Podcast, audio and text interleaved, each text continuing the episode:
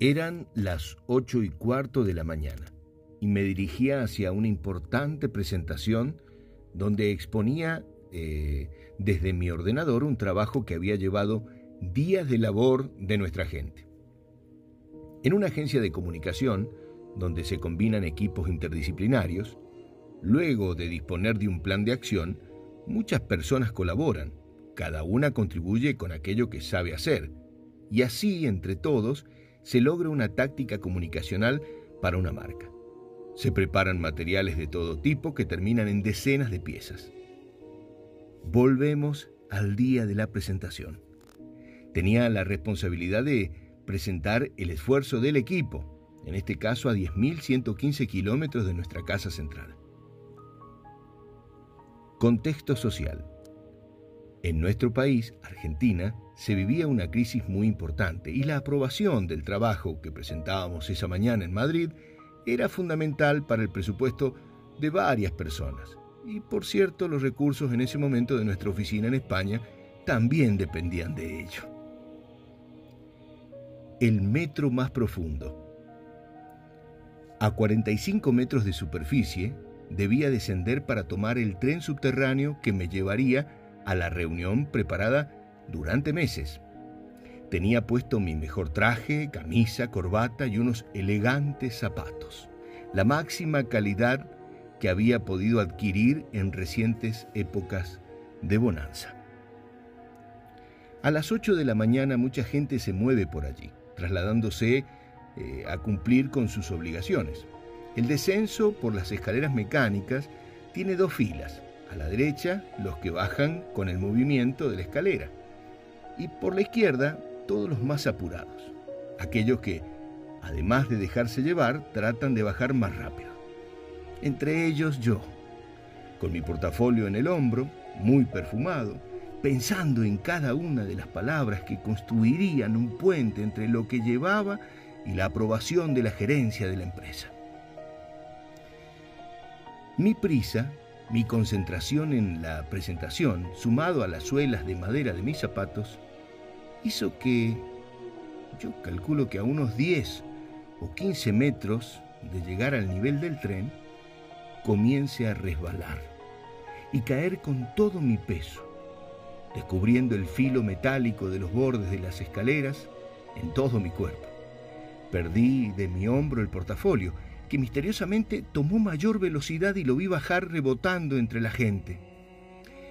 Al final terminé el descenso estaba un poco aturdido, uno de los golpes de mi cabeza había dado en un escalón y otro en la baranda, sentado, con las piernas abiertas, la camisa salida, un zapato perdido, rastreaba con mis ojos dónde estaba el portafolio.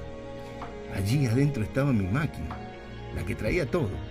No era época de presentaciones en la nube y había pasado horas cargando todo en ese tecnológico rectángulo negro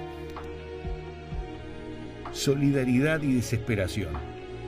En ese momento me di cuenta que a pesar que todos iban con prisa, muchos se detuvieron. Unos hombres me levantaron del piso, una señora me acercó el portafolio. Recuerdo una mujer muy bien vestida que me señalaba la sien. Claro, había sangre que salía de la cabeza. Les confieso que no tengo recuerdo del dolor. Me preocupaba el estado de mi máquina con la que presentaría. Minutos después, solo, en un banco del metro, abrí la maleta para ver el estado de mi computadora. No lo podía creer. Parecía un libro de siete páginas. No hubiera imaginado cómo era por dentro esa norma. Ahora era un grupo de siete láminas plásticas, componentes, teclados y otras cosas que no sé para qué servían. Ya está, pensé en un momento, no voy. Llamaré, les diré lo que me pasó y bueno, no participaremos de la licitación. Cerré los ojos y vi a mis hijos, a las personas extraordinarias trabajando día y noche. No podía terminar así todo. Se me escapó una lágrima de bronca, no sabía qué hacer. En el medio del dolor de mi renuncia, resonó en mi mente una frase de un jesuita. La esperanza llega cuando no hay más esperanza. Tomé mi notebook, apoyé el libro de placas, pantallas, plástico y teclado. Pensé, Dios mío, nunca te molesto, no te pido nada, porque tengo todo, pero ahora te necesito. Con las dos palmas me afirmé sobre la tapa de la máquina y apoyada en mis piernas la cerré con toda la fuerza sin tomar aire. La miré, parecía estar bien.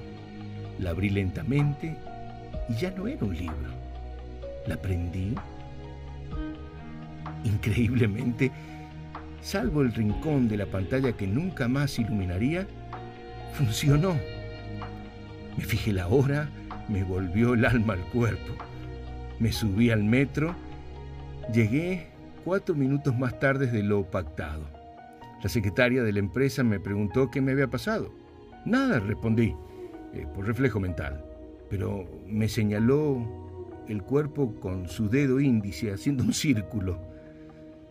Pedí ir al baño y me vi por primera vez. A minutos de la licitación, la camisa tenía grasa de las escaleras, el pantalón y el saco tenían un número 7, por donde podías meter tres dedos, y me costó sacar la sangre de la sien, que quizás junto al peinado era lo que más impresionaba. En fin, presenté, representé a todos. Salió muy bien. Pude conectar la máquina a un proyector. Y a los 15 días, además de una anécdota cinematográfica, teníamos un cliente nuevo.